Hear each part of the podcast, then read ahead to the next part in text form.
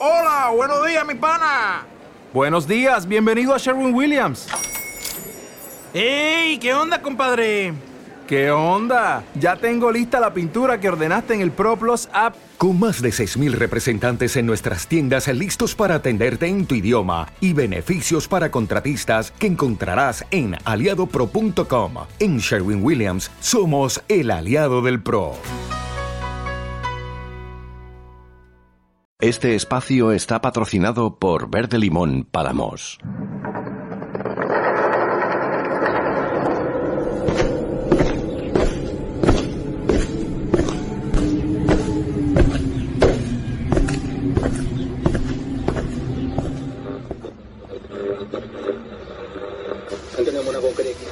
Informe Enigma.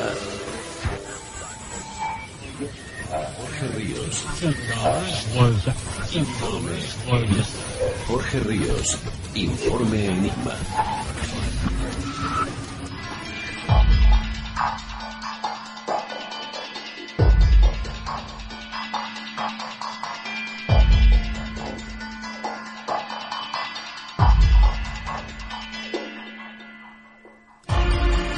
Bienvenidos a Informe Enigma.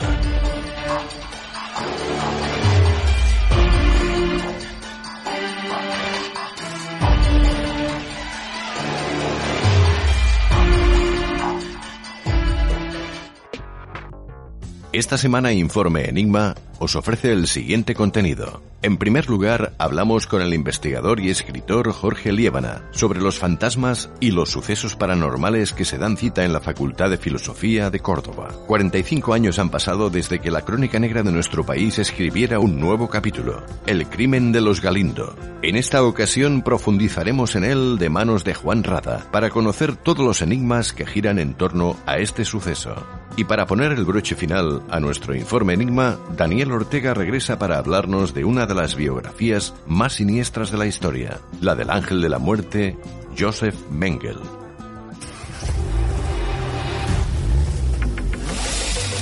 Te recordamos las formas que tienes de ponerte en contacto con Informe Enigma. A través de Twitter, arroba Informe. Por correo electrónico, enigma-rpa arroba hotmail.com. O bien en la página de Facebook Informe Enigma. Contacta con nosotros.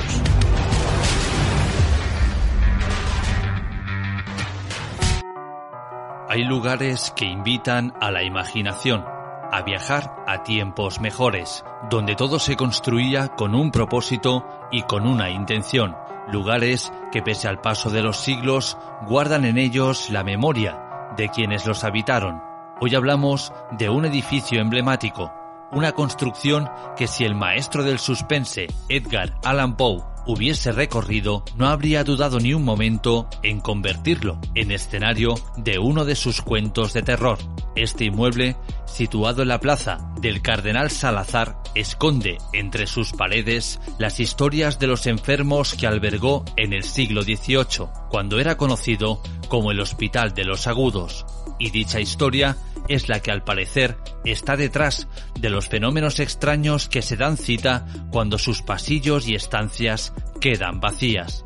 Viajamos de nuevo a Andalucía, en este caso para adentrarnos en la Facultad de Filosofía y Letras de Córdoba. Se ha metido dentro. ¿Sabes qué, mamá? No le gusta que nos paremos en la puerta de la vieja.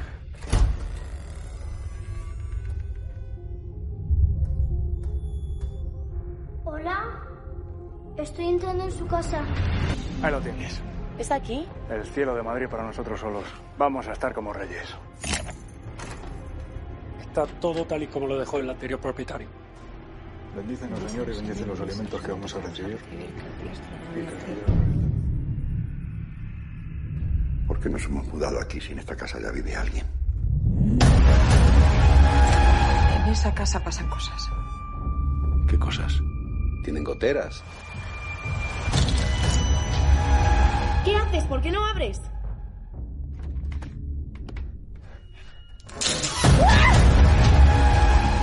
No, no, no, no me conoce. Vivo en la calle Manuela Malaseña 32. Amparo, ya no está. Estás solo. ¿Quién vive en la casa? Es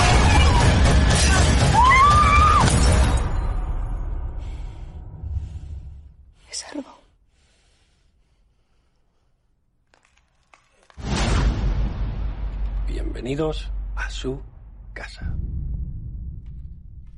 Hace unos días hablábamos de los fenómenos extraños que acontecen dentro del cortijo jurado en Málaga y hoy nos desplazamos de nuevo a Andalucía, en este caso para visitar la Facultad de Filosofía y Letras de Córdoba y lo hacemos de manos de un compañero investigador y escritor.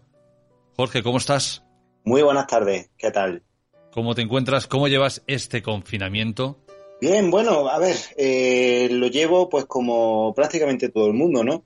Por un lado deseando que se acabe y por otro, bueno, apelando un poquito a la responsabilidad ahora que estamos en una etapa muy importante, ¿no? Para que, para que esto vaya bien. Pero bueno, eh, poco a poco espero que, que mucha gente piense como yo, iremos, iremos saliendo.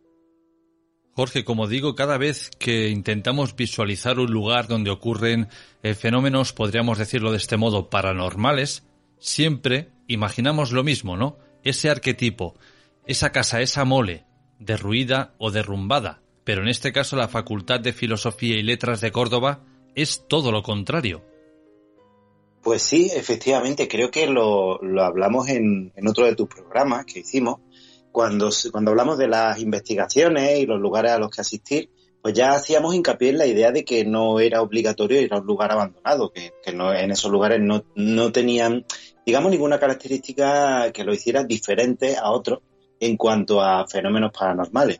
Y sí, efectivamente, la Facultad de Filosofía y Letras es un claro ejemplo de ello. Un edificio con más de dos siglos y medio de, de historia que actualmente sigue en uso, eh, en funcionamiento, y del que pues nunca se ha dejado de, de oír todo tipo de rumores, de testimonios directos incluso, sobre lo que, lo que allí acontece. Hay una peculiaridad, Jorge, cuando hablamos de, digamos, como hicimos la semana pasada, del cortijo jurado, en este caso de la Facultad de Filosofía y Letras de Córdoba, al parecer eh, estamos hablando, bueno, de Andalucía, pero de una comunidad que es más abierta a la hora de reconocer que existen fenómenos que escapan a nuestro control. Sin embargo, donde yo me encuentro en Cataluña son más cerrados. Es decir, estas palabras son como, ¿cómo podríamos llamarlo? Quizás tabú. Pues eh, es posible, bueno, y más que probable, que todavía la búsqueda del misterio sea un tabú, hasta, hasta el momento en que empieza a ser algo, digamos, de, interés general. Hay muchos interesados ¿no? en, en, el misterio, pero digamos que eh, quienes tendrían, digamos, la responsabilidad de, de, facilitar toda esta divulgación, toda esta investigación, pues no, no se prestan a ello.